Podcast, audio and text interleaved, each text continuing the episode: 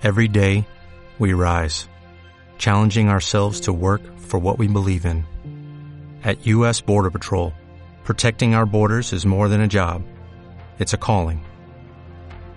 Agents answer the call, working together to keep our country and communities safe. If you're ready for a new mission, join U.S. Border Patrol and go beyond. Learn more at cbp.gov/careers. Son las 8 de la mañana en Canarias. Caja 7 te ofrece los titulares del día.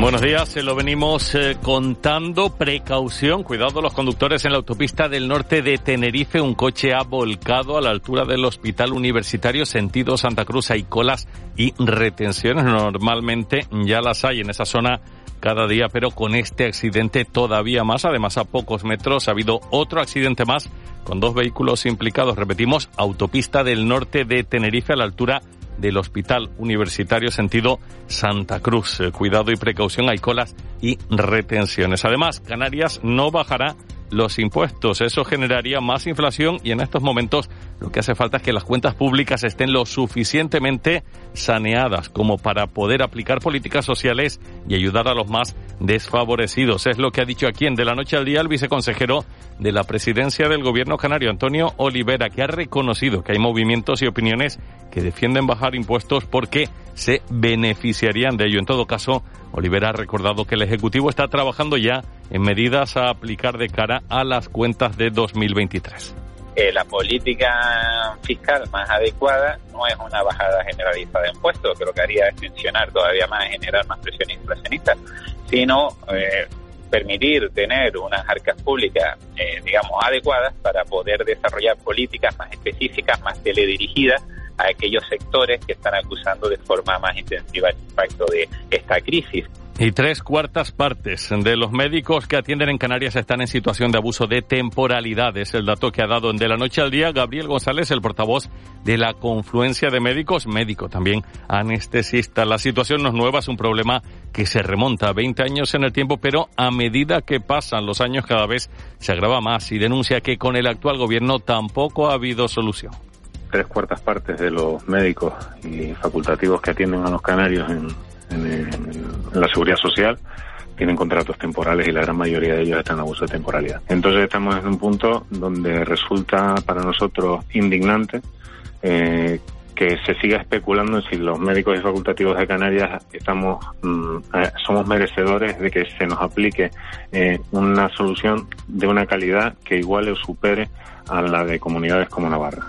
Y hoy es el Día Mundial del Alzheimer. Se calcula que unas 30.000 personas padecen demencia en Canarias. De ella, en torno al 60% tienen Alzheimer. Hablamos de la enfermedad degenerativa más común, que además va en aumento. La gente vive más y por eso son más las que acaban desarrollándolo, aunque también están subiendo los casos en eh, otros rangos de edad. Y es una enfermedad que se sufre por partida doble. Por un lado, quien la padece. Por otro lado, también las familias. En cualquier caso, es fundamental un diagnóstico precoz para poder actuar en la medida de lo posible. José Regidor es el presidente de la Asociación Alzheimer Canarias. Pues eh, a Canarias eh, estaríamos hablando entre 10 y 20 mil personas afectadas. El gran problema que tenemos en este, en este tema es que la mayoría de los enfermos ni siquiera están diagnosticados. Es decir, están en sus casas, eh, son enfermos que no, no pueden tomar la decisión de acudir al médico. En ocasiones el médico no le diagnostica correctamente, no tienen las condiciones para hacer un diagnóstico correcto. Y desde primera hora estamos eh, pendientes eh, de la comparecencia del presidente ruso Vladimir Putin, que ha anunciado una movilización militar parcial de su población para luchar en Ucrania y ha lanzado el mensaje de que Occidente quiere destruir a Rusia. Ha justificado además su agresión militar y ha pronunciado por primera vez la palabra guerra, asegurando que los occidentales empujaron a Ucrania a la guerra con nosotros. Ocho y cuatro. Dicen que si viajas solo llegarás antes, pero si lo haces bien acompañado, llegarás más lejos. Abrazar nuestras raíces nos ha hecho llegar hasta aquí. Alcanzar nuevas metas será posible gracias a ti. Caja 7. 60 años guiados por grandes valores. De la noche al día, Canarias Radio. En Cristalam tenemos la solución definitiva para el exceso de calor en edificaciones. Nuestras láminas de control solar 3M para cristal con una reducción térmica de más de un 80% y libres de mantenimiento son eficiencia energética en estado puro, sin obras, sin cambiar los vidrios, en exclusiva en Canarias, solo en Cristalam. Visítanos en cristalam.com. Justicia, venganza, pasión. Ópera de Tenerife. Déjate sorprender. Fuente Ovejuna. Umballo y Máscara. Gala lírica Nancy Fabiola y sus invitados. Ópera de cámara The Old Mate and the Thief. Desbeck. The Little Sweep. Tanjoisa Poema Sinfónico. Abono desde 100 euros. 20 euros para menores de 30 años. Ópera de Tenerife. En Fundación CEPSA queremos hacer realidad tus proyectos sociales y sostenibles. Participa en nuestros premios al valor social y consigue el apoyo que necesitas para tu proyecto. Si trabajas o colaboras en una ONG y quieres llevar a cabo un proyecto que impulse la inclusión social, inscríbelo en fundacioncepsa.com. Haz que tu idea se haga realidad. Ahora toca pues seguir adelante e intentar hacer un futuro nuevo, que yo creo que si me están escuchando gente que haya perdido su casa, seguro que vamos a poder seguir, porque los palmeros somos fuertes. La Palma, un año después. Canarias Radio. Disfruta de la vigésima octava edición Regata Trofeo Infantas de España, quinto centenario, primera vuelta al mundo, del 22 al 24 de septiembre en Santa Cruz de Tenerife y organizada por el Real Club Náutico de Tenerife. Patrocinan Promotur Turismo Islas Canarias y Deportes Gobierno de Canarias. Tenerife, despierta emociones y deportes del Cabildo de Tenerife, deportes del Ayuntamiento de Santa Cruz de Tenerife y Fundación La Caixa. De la noche al día, Canarias Radio. El desayuno. 8 y 6 minutos de, de, la mañana de este miércoles 21 de septiembre siguen en la sintonía de Canarias Radio en este programa que se llama De la Noche al Día. Empezábamos a las seis y media y ahora nos metemos de lleno en nuestro tiempo de desayuno a tomarnos casi casi el segundo café con un hombre eh, con el que hace tiempo que no hablamos pero que, que nos ha tenido durante estos dos años al tanto, al día a día de, de la pandemia. Amos García Rojas es jefe de epidemiología de salud pública del gobierno de Canarias. Señor García Rojas, muy buenos días. Buenos días, Miguel Ángel, y buenos días, Ángeles y Juanma. Eh, hemos sabido en las últimas horas, hemos oído a la ministra de, de, Sanidad confirmar que el 26 de septiembre va a arrancar la, la, vacunación de refuerzo en todas las comunidades autónomas a la vez, la, bueno, la vacunación de refuerzo de la COVID-19, que se va a aplicar en principio a, a, los mayores de 80 años, también a las personas que vivan en las residencias. Eh, ¿Tenemos que ponernos todos esa vacuna de, de refuerzo, señor García Rojas? Eh, no, yo, yo, tal como está ya el impacto de la pandemia, entiendo que fundamentalmente lo que hay que hacer este último esfuerzo eh, en dirigir la vacuna hacia los más vulnerables, es decir, a los que tienen un mayor, una mayor posibilidad de sufrir complicaciones severas por padecer la infección. Y estos son, como muy bien has comentado, fundamentalmente nuestros mayores de 80 años, nuestros mayores de 80 años y las personas que viven en residencia. Y en un segundo estadio a los mayores de 60 años, a los mayores de 60 años, pero a la población en general en estos momentos no, no, no se ve esa necesidad. Ahí hay una pregunta que nos hacemos todos. Eh hemos leído que ya no se pide ni siquiera certificados COVID en, en la frontera. Se han eliminado, eh, bueno, pues esas precauciones que se tomaban en los puertos, en los aeropuertos. Puede entrar todo el mundo eh, sin un certificado COVID. Y sin embargo, seguimos llevando mascarillas en las guaguas, en los taxis, en los aviones, en el tranvía. Eh, ¿Cuándo nos van a quitar la mascarilla? ¿O no es eh, conveniente quitarla? Sí, vamos a ver, yo creo que la mascarilla se debe eliminar de determinados ámbitos, porque yo sigo entendiendo que hay determinados servicios como son los sanitarios, especialmente algunas unidades de los servicios sanitarios, o como son también eh, algunas eh, parcelas de la atención sociosanitaria en el que el uso de la mascarilla eh, va a seguir teniendo un valor importante. Yo creo que el invierno este va a ser clave, Miguel Ángel. El invierno va a ser clave para identificar cómo va a ser el futuro de la pandemia. Todo parece indicar que estamos en un momento dulce, eh, pero lógicamente esperamos un incremento del número de casos en invierno porque estamos hablando de un microorganismo que si bien ha aparecido a lo largo de todo el año, esto ha sido porque estábamos en pandemia y circulaba mucho, pero lo lógico es que poco a poco se vaya estacionalizando como buen virus respiratorio que es y como buen virus perteneciente a la familia de los coronavirus y que tenga un mayor peso en invierno. Por eso digo que el invierno va a ser clave y nos va a dirigir mucho el camino a seguir eh, a medio plazo y ese camino puede ser muy bueno. Yo, eh, hasta que no pase el invierno, yo sería partidario, o a mí me parece que es razonable mantener la mascarilla en espacios donde hay un mayor riesgo de contagio o donde se atienden a vulnerables. Es decir, en los transportes públicos, donde hay una congestión de personas y eh, que no se conocen durante un determinado periodo de tiempo, yo creo que el mantenimiento de la mascarilla, eh, por lo menos hasta que pase el invierno, es una medida aconsejable. buenos días, doctor. ¿Y por qué en, eh, sí en los transportes y no en otros espacios donde también se acumula gente y están y estamos eh, en, en, distancia, ¿no? Cercanos unos a otros durante un cierto periodo de tiempo.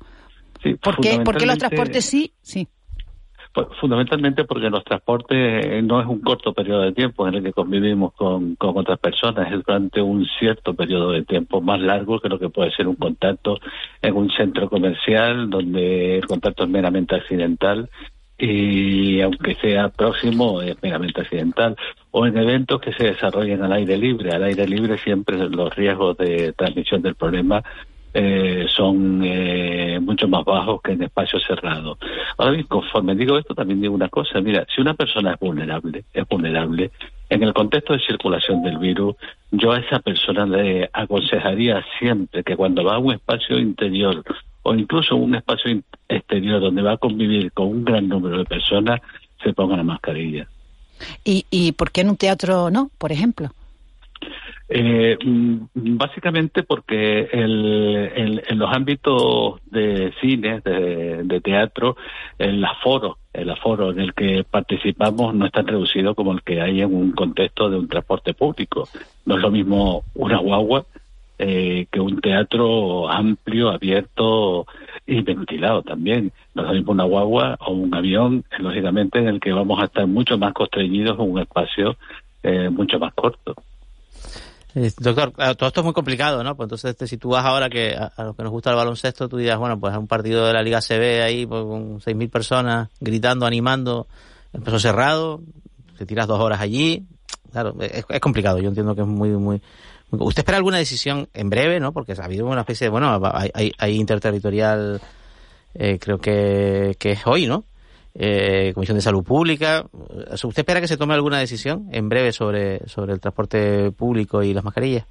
Eh, desde luego es, el, es la próxima la próxima decisión importante que se va a tomar en relación a la, a la pandemia.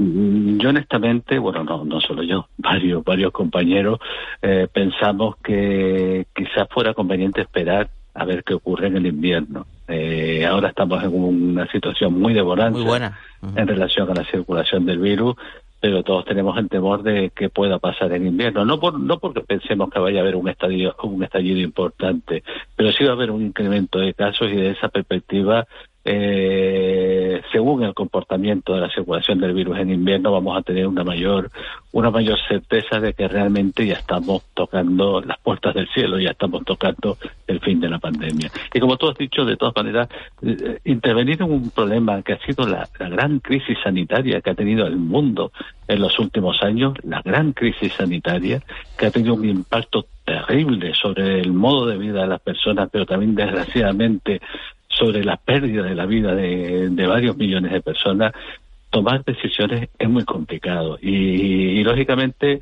eh, en ese sentido es lo que tú dices un, un partido de baloncesto con muchas personas gritando y, eliminando aerosoles por lo tanto eh, es muy es, cómo se explica y luego se dice que en una guagua hay que llevar mascarilla. Sin embargo yo en la medida de lo posible como sanitario entendería que, me sentiría mucho más cómodo eh, una vez que finalice el invierno. Ahora, si se toma la decisión esta tarde en el Consejo Interterritorial del Sistema Nacional de Salud de eliminar la mascarilla en exteriores, pues bueno, será, es, lo próximo que va a venir. Eh, ¿qué, qué, horizonte tenemos, ampliando un poco el, espacio temporal con, las vacunas? Porque claro, se habla de vacunas nuevas, la vacuna española que está, pero bueno, que, que uno a veces puede tener la impresión de que, de que llegan tarde, ¿no? Porque ya digamos que bueno que las vacunas que, están son las que incorporada está la, ambivalente a, a, a, medio plazo ¿qué, qué, qué, utilidad y qué estrategia se va a seguir respecto a la vacunación de la población en lo que concierne a, la COVID-19 Sí, todavía no hay evidencia científica que nos indique cuál puede ser el futuro de la, de la vacunación frente a la COVID o incluso el mismo futuro de la, de la propia enfermedad. Un escenario que a mí me parece que puede ser posible, eh, que entra dentro de, lo probable, es que la vacunación frente a la COVID eh, adquiera un carácter estacional, pero frente a determinados grupos de personas, no frente a toda la población. Es decir, la COVID va a seguir teniendo un cierto impacto, eh, como lo tiene otra enfermedad, pues la gripe, sobre determinados colectivos de personas, y a lo mejor sería conveniente que cada X tiempo se vacunara a esos colectivos poblacionales de riesgo con carácter estacional. No hay evidencia científica que indique que eso es lo que pueda pasar, pero sí es un escenario que yo creo que entra dentro de lo posible. Amos García Rojas, eh, en el resto del mundo usted siempre ha sido partidario de que había que distribuir las vacunas, que había que ceder las patentes a, países con menos posibilidades de, eh, bueno, de, vacunación que, los países desarrollados. ¿Cómo está la situación ahora mismo? Bueno, sigue, sigue mal, sigue mal eh, algo mejor porque afortunadamente ha habido procesos importantes de donación de vacunas de varios países desarrollados hacia los países en vía de desarrollo y, España, en nuestro país, ha liderado ese proceso de donación, sobre todo a países de Latinoamérica pero sigue habiendo situaciones injustas eh, que, hacen difícil el poder eh, eh, afirmar con rotundidad que la pandemia ya está a punto de acabarse. Es cierto que vamos muy bien, pero es cierto también que todavía eso que llamamos solidaridad, que es fundamental, que es fundamental. ¿A qué países es un riesgo viajar en estos momentos? Eh, bueno, un riesgo viajar. Eh, eh, el problema que tenemos es que los países africanos, lógicamente, los sistemas de registro no tienen eh, no tienen una calidad, básicamente porque las preocupaciones, evidentemente, en esos países son otras. Y mm, en los países africanos hay dificultades, pero Miguel Ángel, si nosotros vamos vacunados y usamos mascarilla cuando hay que vacunarla, nos lavamos las manos, no debería haber ningún problema. Eh, doctor, eh, continúa eh, continúa la campaña de vacunación. No me refiero a esta dosis de refuerzo nueva para los colectivos más vulnerables, sino a las primeras, segundas dosis. Continúa esa campaña. Todavía hay gente que no se ha vacunado y que se está vacunando. Queda gente recalcitrante que no se va a vacunar. Y, sí, que la gente recalcitrante que no se quiere que no se quiere vacunar, desgraciadamente es así y que la gente que afortunadamente ha perdido parte de ese recalcitramiento y ha comenzado a, vacunarse en estos momentos. Eh, yo creo que donde hay que hacer un esfuerzo más poderoso es en las personas, sobre todo menores de 40 años, que todavía no han accedido a la tercera dosis que sería la primera dosis de refuerzo. Y, yo lo entiendo, eh, es que estamos muy cansados de toda esta situación, estamos mm, tremendamente agotados de, de, todo lo que nos ha ocasionado este gran problema de salud pública. Pero mm, tenemos que hacer un último esfuerzo, de verdad, ya estamos casi al final del problema. Se ve claramente que el horizonte está al alcance de la mano.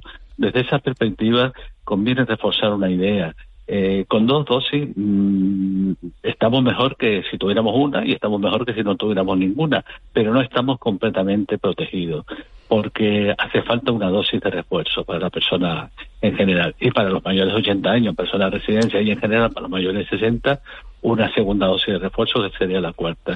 Y es ahí, en los menores de 40, que además tienen dos dosis, donde creo que tenemos que seguir trabajando para conseguir protegerlos definitivamente con esa dosis de refuerzo que les es necesaria. Amos García Rojas, jefe de Epidemiología de Salud Pública del Gobierno de Canarias, muchas gracias por habernos atendido. Fíjese, nos llega un mensaje, nos dice, eh, yo estoy en el complejo del Polvorín de Taco, en La Laguna, en Tenerife, ayer sobre las seis de la tarde. Eso sí es confinamiento de, de gente, tantas ventanas y todas cerradas los vestuarios del gimnasio, un caos, la piscina más de lo mismo, todo cerrado. Bueno, pues hemos mejorado, eh, afortunadamente, con la vacunación, pero eh, eh, es conveniente mantener esas precauciones, ¿no? Espacios aireados y, cuando no haya distancia de seguridad, bueno, pues mantener esas mascarillas, ¿no? Efectivamente, hemos mejorado mucho gracias a la vacuna. Hemos quitado la cara amarga, terrible, dramática que tenía la pandemia. La hemos mejorado, que era la vinculada a ingresos en y los fallecimientos. Pero todavía no ha cesado la pandemia y de esa perspectiva las medidas claves de aislamiento, de higiene, siguen siendo absolutamente recomendables y necesarios implementarlas. Vamos, García Rojas, muchísimas gracias por, por haber estado con nosotros. Buen día. Siempre, siempre es un placer. Muy buenos días. Igualmente, un placer. 8 y, y 19, 8 y 20 de, de la mañana. Nos vamos ahora hasta Las Palmas de Gran Canaria, porque allí salían a la calle, ayer, bueno, lo decía Eva García antes, eh, no salen a la calle porque están a diario en la calle. Eh, se concentraban, 200 taxistas se movilizaban, 200 taxistas son eh, miembros de las cinco asociaciones mayoritarias del taxi y la cooperativa de, San Cristóbal. ¿Por qué se movilizan? Bueno, pues los taxistas se movilizan porque están en contra de esa parada obligatoria en las Palmas de Gran Canaria de, de un día a las que le va a obligar el, eh, el ayuntamiento, eh, porque hay muchas licencias en, en la calle. Pepe Juan Acosta es presidente de la cooperativa de taxis de San Cristóbal, de las Palmas de Gran Canaria. Señora Acosta, muy buenos días. Muy buenos días.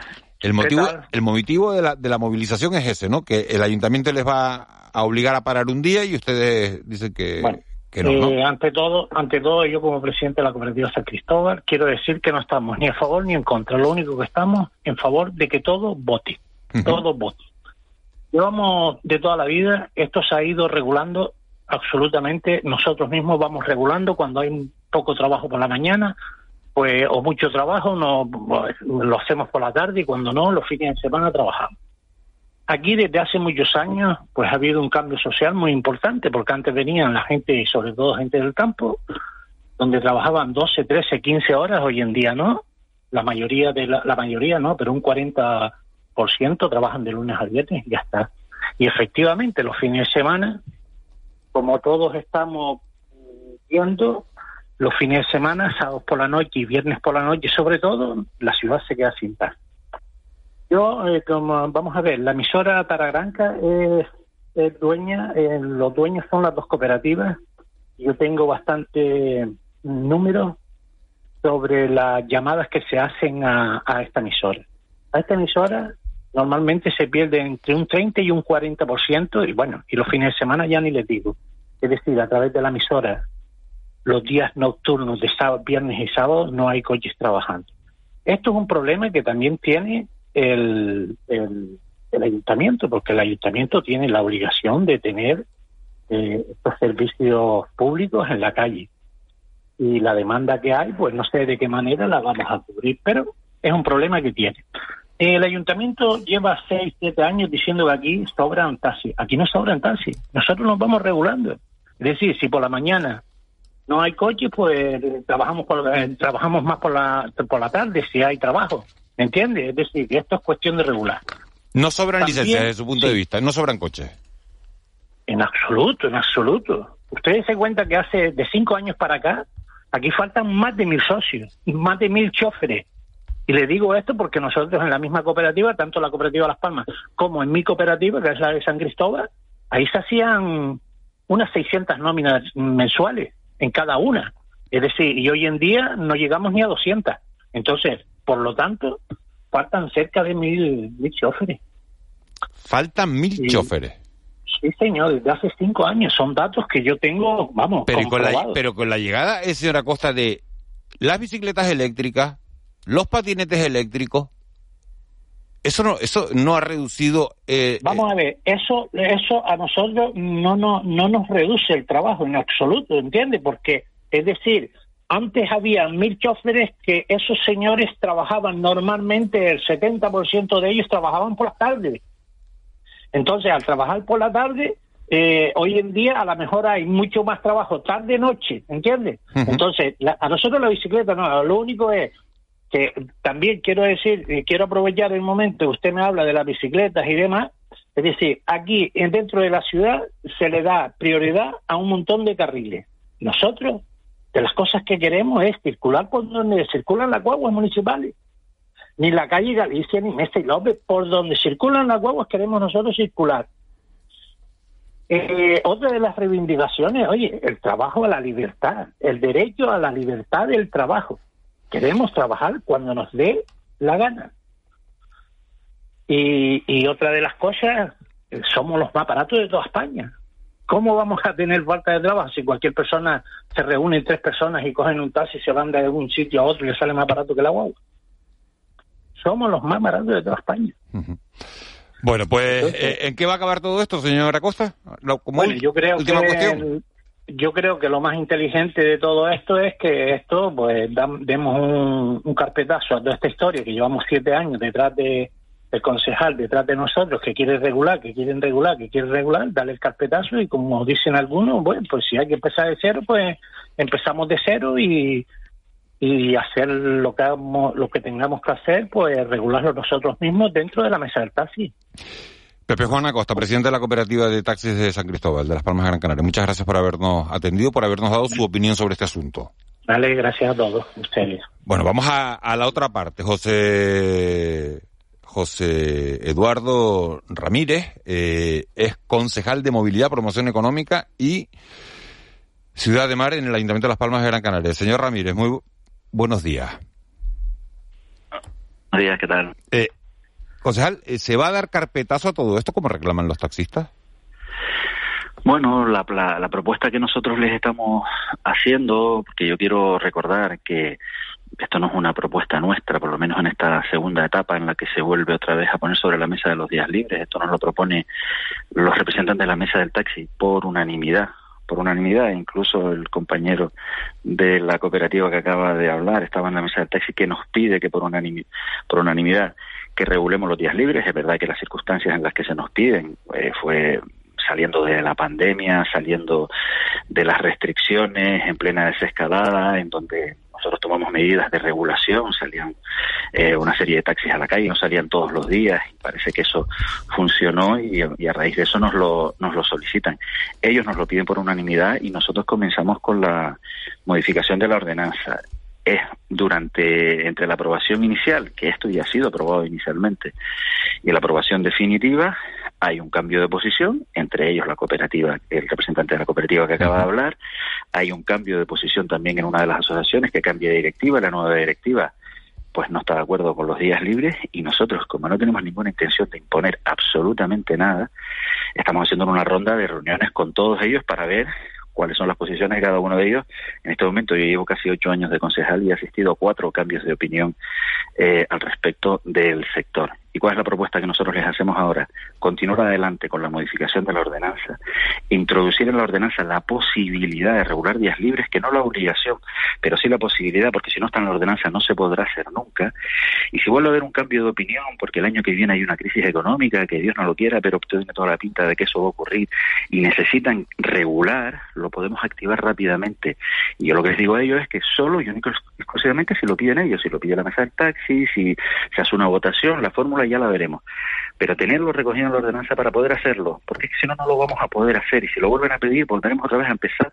Y nos podemos tirar un año o dos para volver otra vez a tramitar todo esto.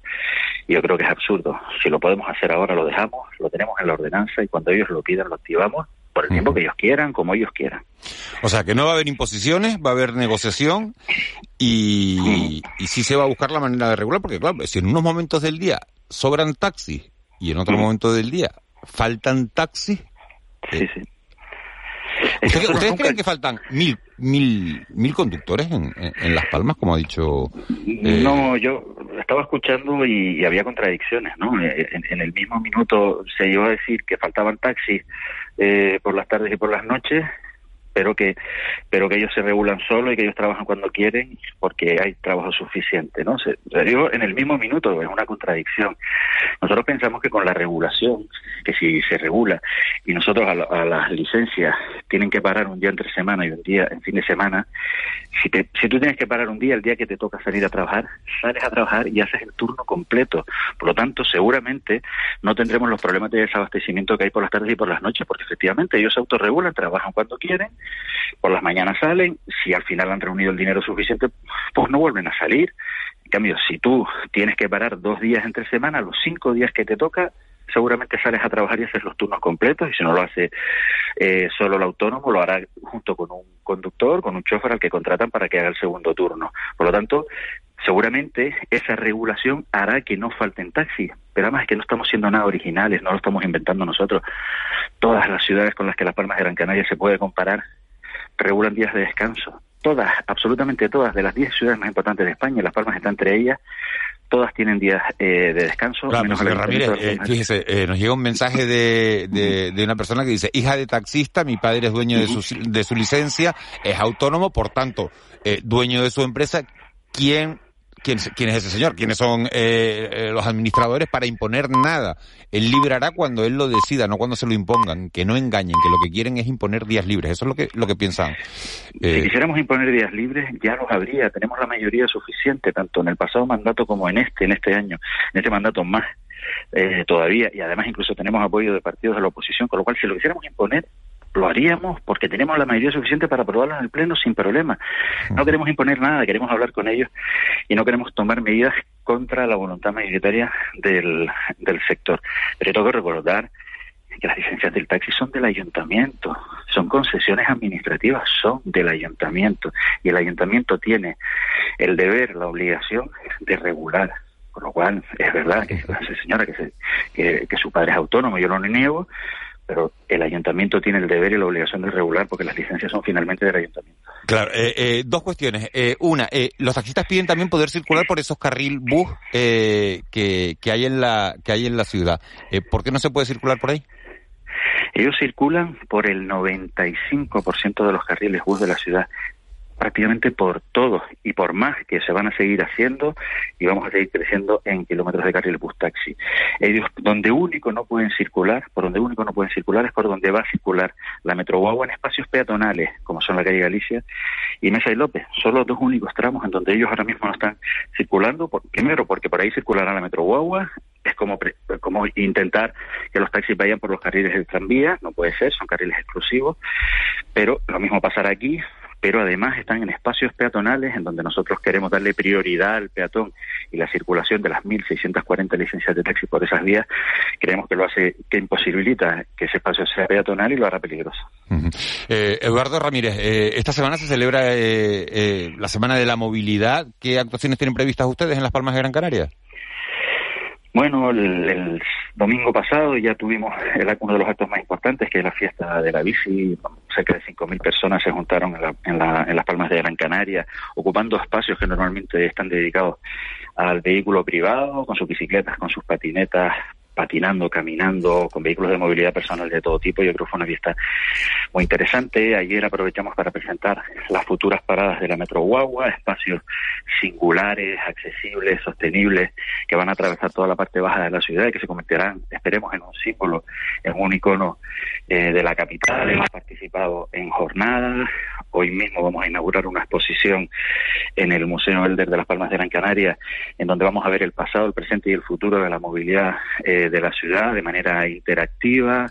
Mañana eh, celebraremos el Día Sin Coche con actividades durante todo el día en la zona de Mesa y López y la Plaza de España. Es decir, intentar aprovechar esta semana para poner el foco en lo que queremos hacer, en lo que queremos proyectar en cuanto a la movilidad eh, de las Palmas de Gran Canaria, que tenemos esa posibilidad. José Eduardo Ramírez, concejal de Movilidad, Promoción Económica y Ciudad de Mar en el Ayuntamiento de Las Palmas de Gran Canaria. Muchísimas gracias por, por habernos atendido y estaremos pendientes, bueno, pues a ver de, a ver cómo se resuelve eh, esta situación, esta, esta negociación con el sector del taxi. Muchísimas gracias por habernos atendido. Gracias a ustedes, hasta la próxima. Buen día. 8 y 33, unos consejos publicitarios y nos metemos en tiempo de tertulia, en tiempo de mentidero. De la noche al día, Canarias Radio. Comienza el nuevo curso con los mejores precios de Canarias. Melón verde a 89 céntimos y filete de pechuga de pollo tierna a 5,99. Solo hasta el 21 de septiembre. En Hiperdino. Desde siempre, los mejores precios de Canarias. Justicia. Venganza. Pasión. Ópera de Tenerife. Déjate sorprender. Fuente Ovejuna. Un ballo y máscara. Gala lírica Nancy Fabiola y sus invitados. Ópera de cámara The Old Mate and the Thief. Desbeck. The Little Sweep. Tanjoisa Poema Sinfónico.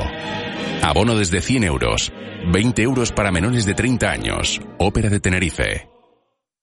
¿Sabes? El otro día alguien me compró desde Alemania. ¿En serio? ¡Qué bien! Sí, me encantaría tener más ventas fuera de Tenerife. ¿Conoces el nuevo programa de la Cámara de Comercio? Tenerife Más Global te asesora para que empieces a vender en el exterior. Llama e infórmate. Tenerife Más Global, programa financiado por el Cabildo de Tenerife y ejecutado por la Cámara de Comercio de Santa Cruz de Tenerife.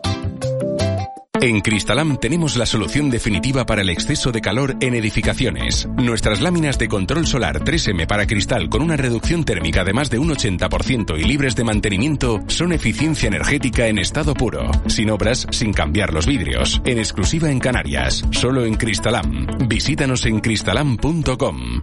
La herencia de un pueblo de nobleza y fuego, la fuerza del mar, la tierra y el cielo, diversa belleza humana y salvaje, su mágica esencia, su gente y paisaje. Isla de buena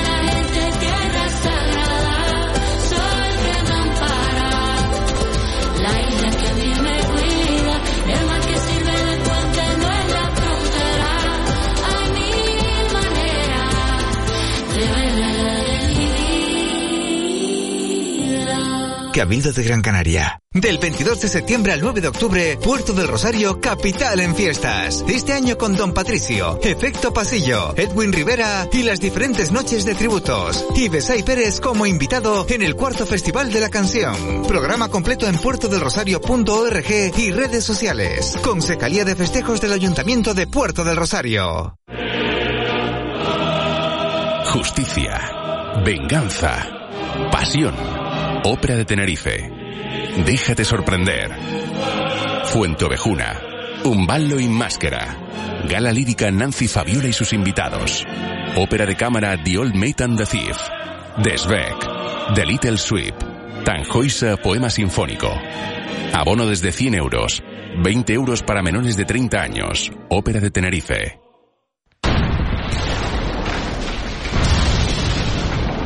Toca pues seguir adelante e intentar hacer un futuro nuevo, que yo creo que si me están escuchando gente que haya perdido su casa, seguro que vamos a poder seguir, porque los palmeros somos fuertes.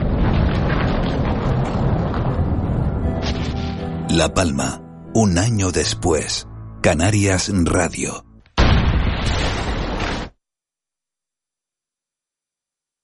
De la noche al día, Canarias Radio. El mentidero. 8 y 37 minutos de, de la mañana de este miércoles 20 de, 20 de septiembre.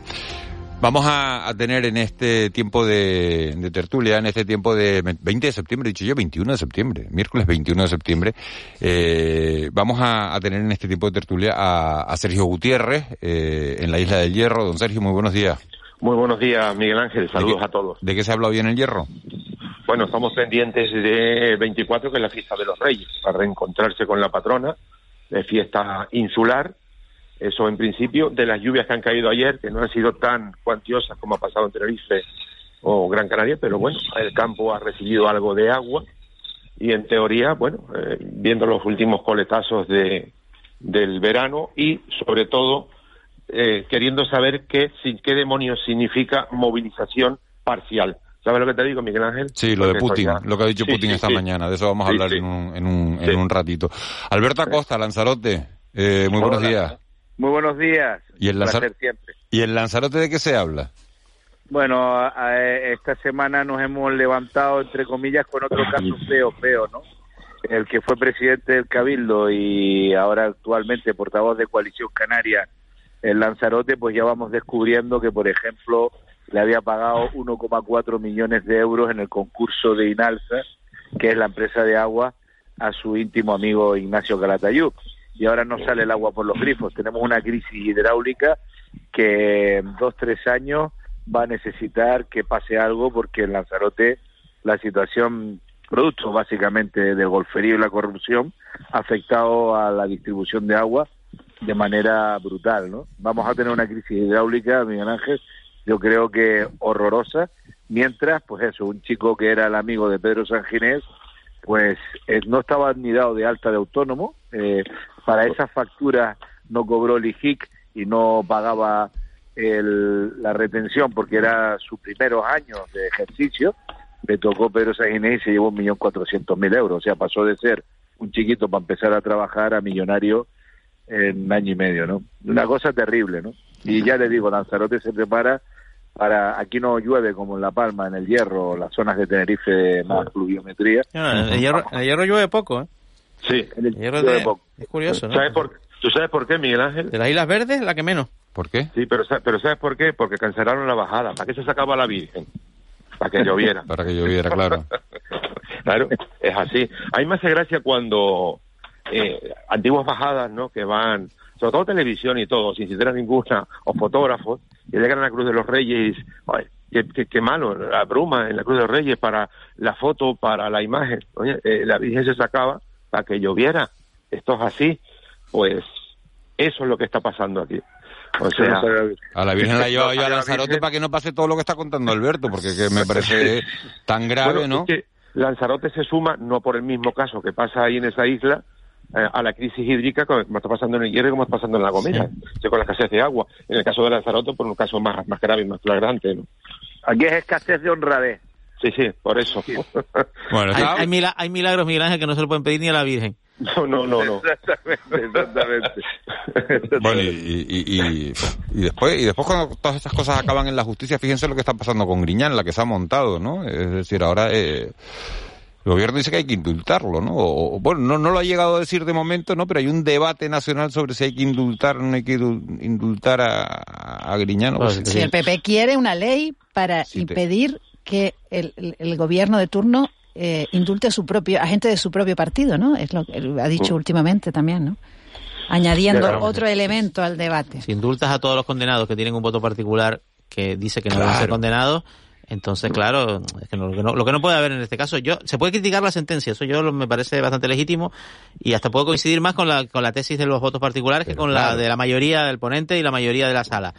Pero lo que no puedes decir es que esta sentencia, como no estoy de acuerdo eh, eh, con ella y como yo tengo la facultad de anularla, cosa que otros no tienen, pues me la cargo, porque entonces también un poco... Te cargas el Estado de Derecho otros- y, y- la, y la otros separación de poderes, ¿no? Y, se han, y- y se han producido indultos que nos hemos enterado a posteriori o, o con años eh, de, de- ¿no? de- de años después que se han producido indultos eh, también mm, posiblemente polémicos no pero no estaban en en, en el candelero no Indultos Y este- express, porque y estamos este hablando, no- no, no no- estamos pidiendo un indulto, estamos pidiendo un, un indulto express en la medida en que el señor Griñán pues, todavía no ha entrado en prisión, por lo cual él tiene su estrategia y eso sí me parece totalmente legítimo, que lo pida me parece completamente legítimo y, y un poco, pero claro, ahí el gobierno tiene, en fin, el, el- el gobierno produce ejemplos, el gobierno, todos los gobiernos eh, hablan a través de sus actuaciones y sus actuaciones marcan ejemplos y si el ejemplo es este, eh, el presente que se crea es muy grave, por más que puedes decir, hombre, pues razones humanitarias y tal, Sí, lo, que pero- está- lo que estás diciendo de, de la sentencia, pues discutir la sentencia o en un caso de que el señor Griñán estuviera enfermo, eh, Mm. tuviera 90 años, ¿no? Pues un poco eh, cambia la situación. Bueno, el, caso, estábamos- de la- el caso de las Teresitas, Miguel Ángel, dos empresarios como Ignacio González y, y Andrés Plasencia fueron condenados, bien, bien. Mm, La sentencia fue contundente y con más de 80 años entraron en prisión y uno de ellos murió en prisión. Qué barbaridad. pidiendo, pidiendo, pidiendo Es además lo que toca. haber salido y se le denegó el permiso para salir, ¿eh? Es que, de, de hecho, Ignacio González, que murió en prisión, es que entró él directamente en la enfermería de la prisión de la que no salió.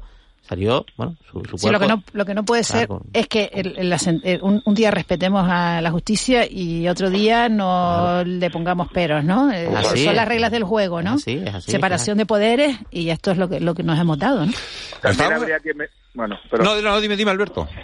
No, también habría algún día que meterle mano también, meterle mano en el sentido no no no asaltar ni nada, pero darle una vuelta de tuerca también a- al, al órgano de gobierno de la justicia en España. Hombre, claro, eso- ese es otro ese es otro elemento, sí.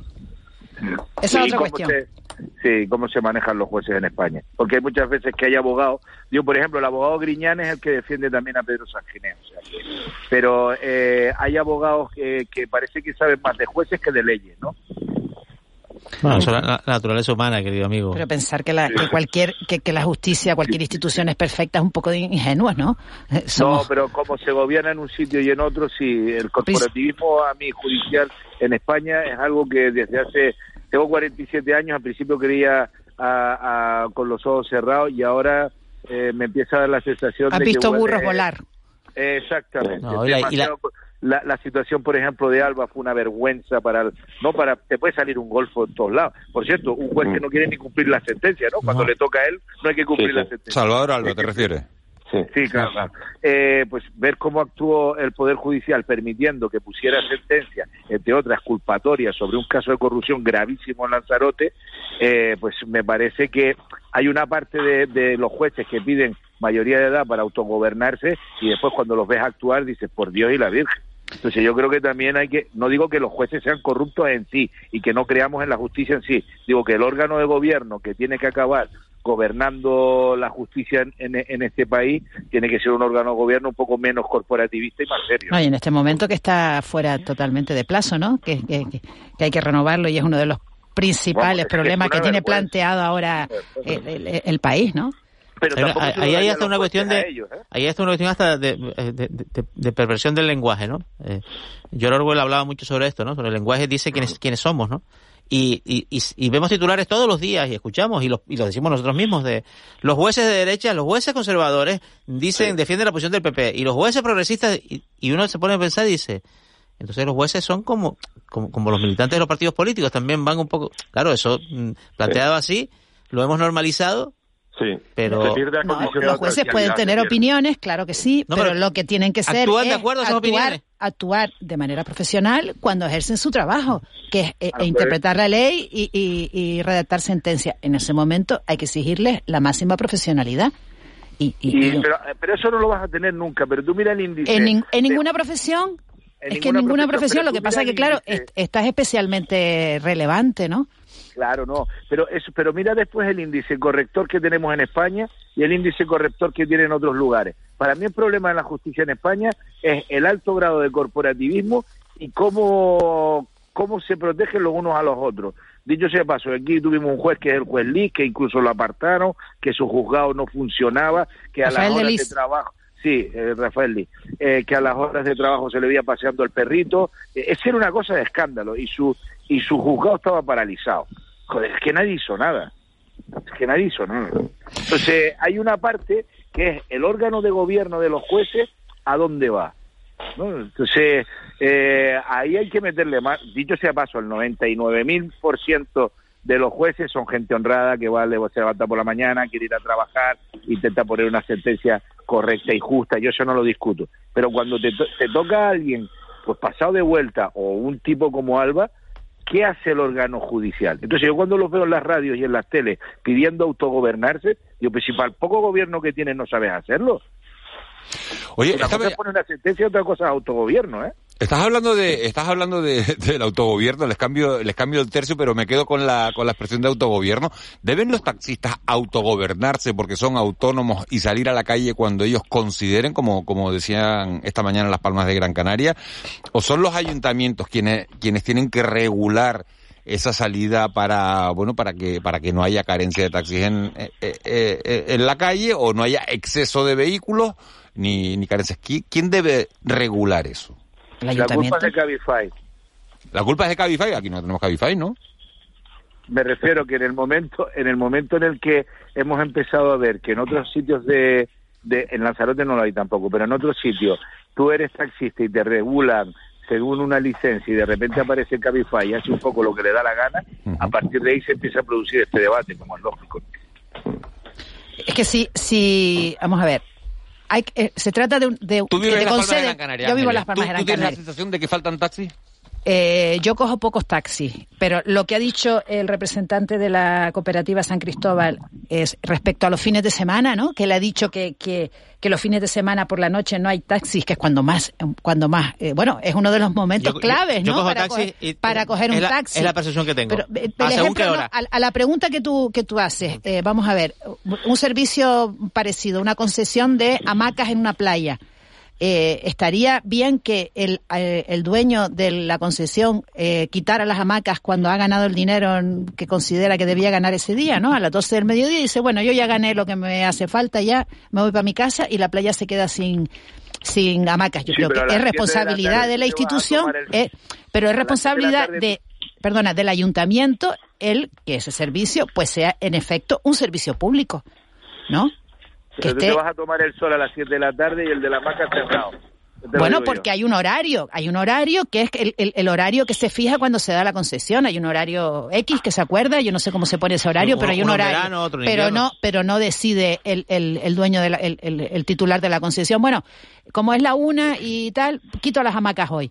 Porque ya he ganado suficiente o porque no me apetece seguir aquí, ¿no? Claro, pero- pero el problema, el problema que tienen los, los taxis en una ciudad como Las Palmas y tal, no sé si, por ejemplo, en el Hierro, la verdad es que ¿cuántos taxis hay? Sergio. Y, y, en, y, y en Lanzarote, pues tampoco sé. Lo digo, lo digo muy rápido. No, es que el la, la- Lanzarote es que la- es un ejército, ¿eh? El Cla- Lanzarote es un claro que la ejército, demanda, ¿eh? si cuando la demanda es elástica, como es el caso, eh, quizás lo que hay que hacer es ajustar un poco, más que un, no sé, es muy difícil eso, los días libres que sean de esos dos días libres obligatorios, ajustar, intentar ajustar la, la, la, la, la- la- la oferta con la flota disponible, que es una actividad sometida a licencia, por supuesto, porque si no cualquiera de nosotros diría soy taxista y me pongo a, a facturar por ahí eh, irregularmente eh, a, la, a, la, a, la- a la demanda real. Claro, este es un esfuerzo de diálogo.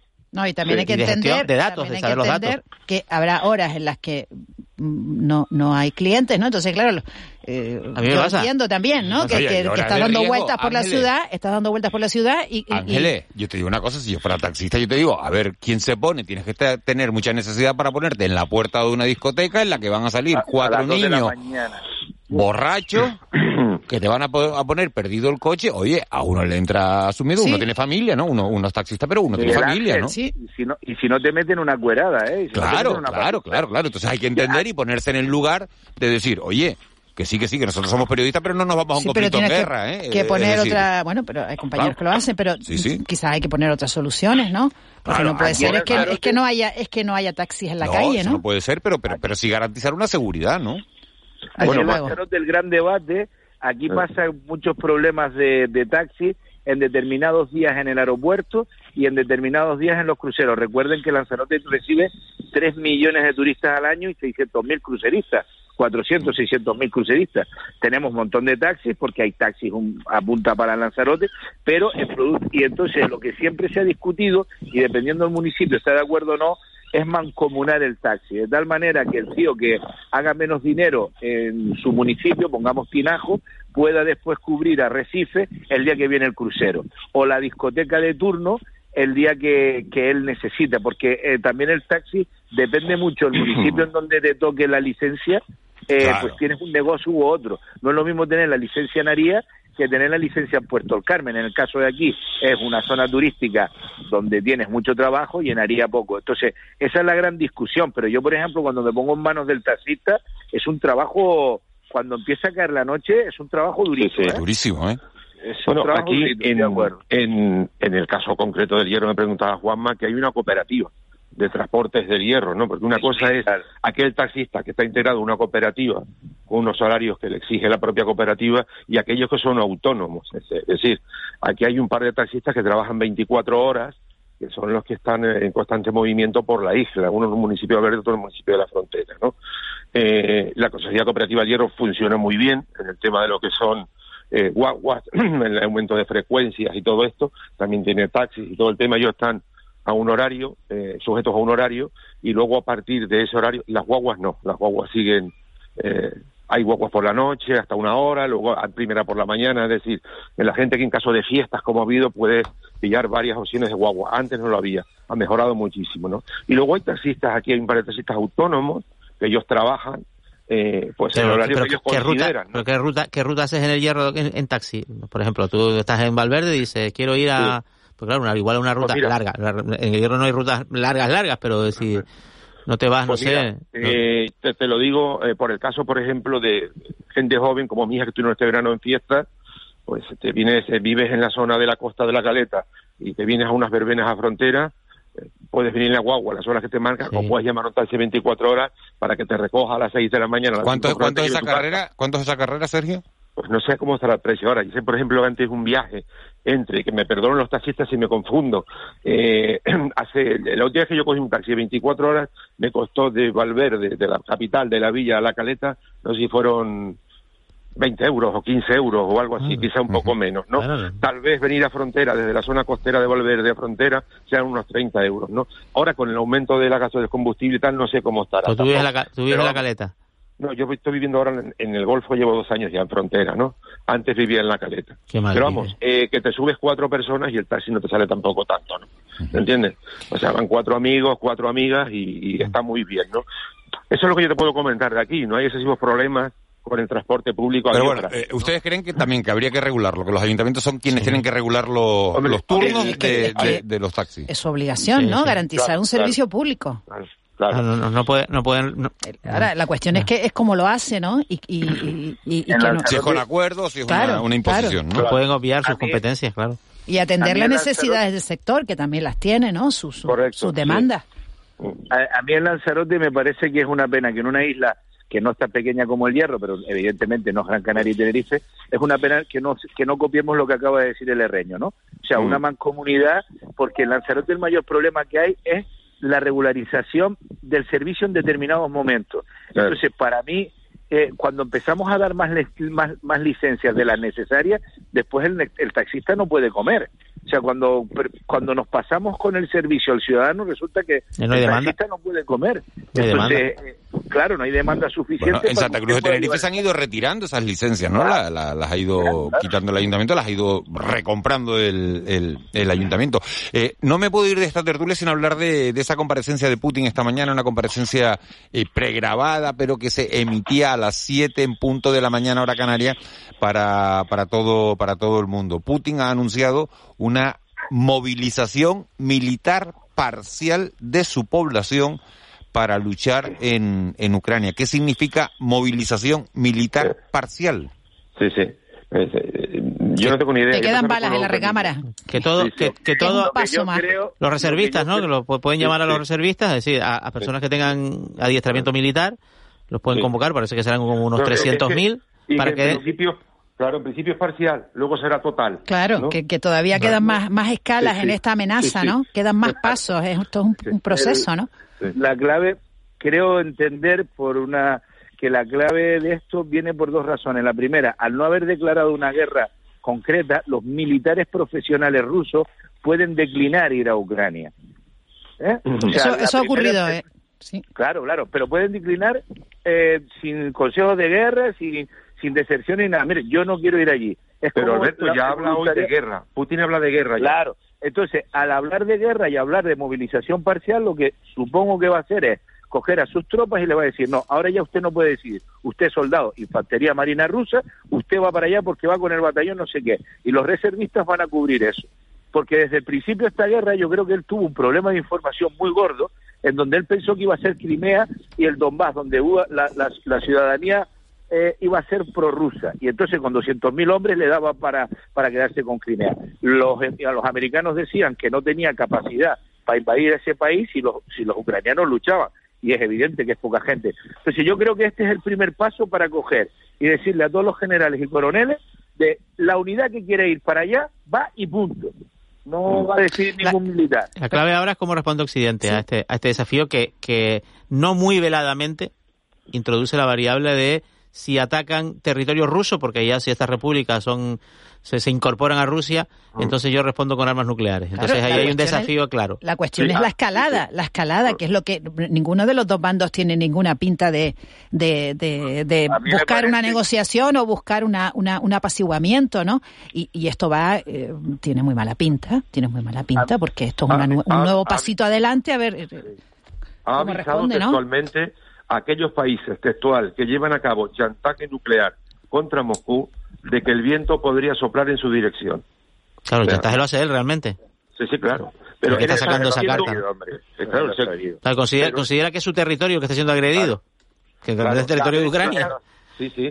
Claro, Él es está que- diciendo aquellos países que llevan a cabo chantaje nuclear, textual, de lo que ha dicho hoy, ¿no? ¿Siguen ustedes Y con el que- miedo de esa amenaza nuclear?